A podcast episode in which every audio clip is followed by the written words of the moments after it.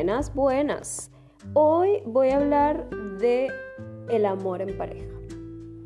Eso es una idea muy abstracta que tiene un montón de conceptos alrededor. La gente piensa una cosa, otras piensan otra.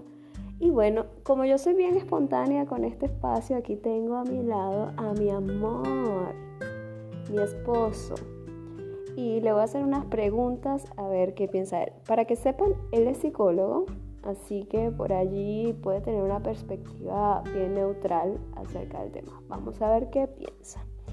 A ver, eh, Guillermo, cuéntame sobre esta idea de las películas románticas donde son felices para siempre. ¿Qué piensas tú de, de ese concepto y de esa idealización que hay acerca del amor de pareja? Bueno, ¿qué tal? ¿Cómo están? Eh, bueno, yo creo que esa idealización es algo, es, poner una expectativa muy, muy alta y que más que favorecer o ayudar a que, a que se termine dando, creo que puede ser más un obstáculo. Me parece que amor y el cariño por una persona se elige día a día y bueno, que a lo largo del tiempo hay que, tener en cuenta que la gente puede cambiar, las cosas pueden cambiar. Y creo que en ese cariño, en ese amor que tiene por otra persona, uno, uno va eligiéndola día a día, aún a pesar de esos cambios, y muchas veces va a tener que cambiar él mismo o ella misma para, para poder, digamos, sostener ese, ese amor. Así que me parece una expectativa muy alta que no, no creo que ayude. Bien, acabas de mencionar una palabra, una frase, mejor dicho, que me suena un poquito cliché, que es eso de la elección del día a día.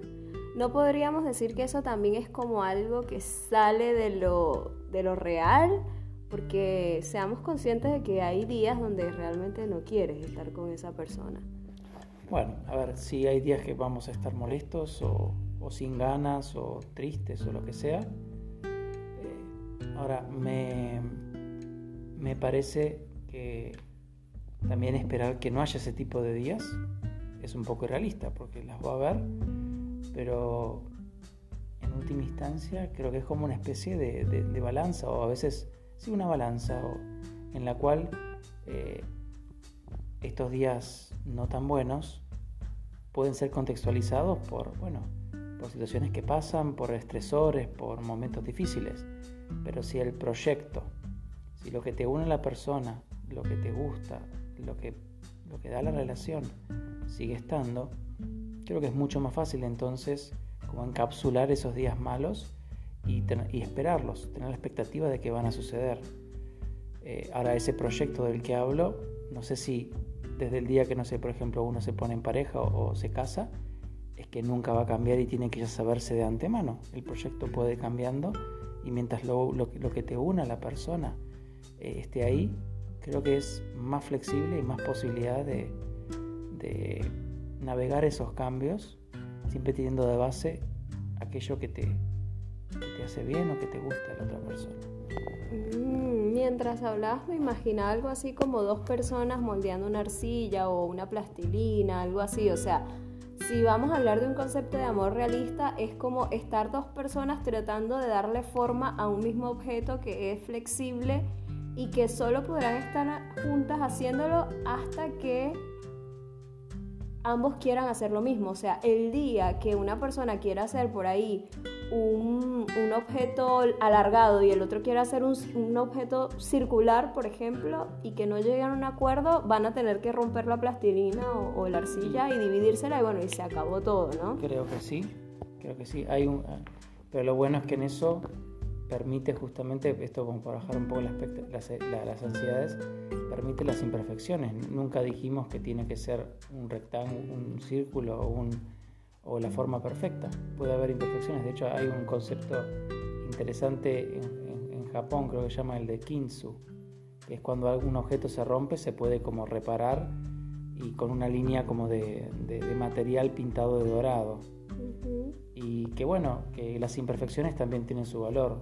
O sea que justamente las dificultades o los problemas que pueda haber, las épocas difíciles en una relación, me parece que son, son material para que esa, esa vasija o eso que es esa, esa, esa construcción de arcilla sea única justamente porque, bueno, esa imperfección, ese, e, esa, esa rotura que después se rompe y se, se arregla, es como, bueno, hubiera sido imposible que otra pareja tenga lo mismo. Es como una marca distintiva. O sea que básicamente el amor de pareja puede concluirse que es una construcción imperfecta de dos personas, pueden ser del mismo sexo o diferentes, no tiene nada que ver, que se da en un tiempo prolongado de manera estable y que pudiera también tener su fin. Creo que eh, siempre y cuando las dos personas se hagan bien y que la vida de la otra persona sea mejor por, por estar en esa pareja, creo que eso también es, un poco el, lo que guía, ¿no? Cuando uno deja, de, deja de, estar mejor o de ser mejor por esa otra persona, o porque los problemas son demasiado grandes para resolver o no hay acuerdo, efectivamente ahí se puede, se puede digamos, como romper la pareja, que no tiene por qué ser necesariamente algo, algo terrible o malo. Bien, lo interesante sería ya cuando esa pareja no es solo pareja, sino que es una familia con hijos, ¿no? Que, que ya involucra otros seres que tienen una, digamos, un impacto directo de la decisión de estar juntos o no eh, de esta pareja. Bueno, ese es otro tema más complejo y, y para largas, ¿no? Así que hasta hoy eh, podemos hablar por ahora de, este punto, me parece perfecto. Gracias. De nada.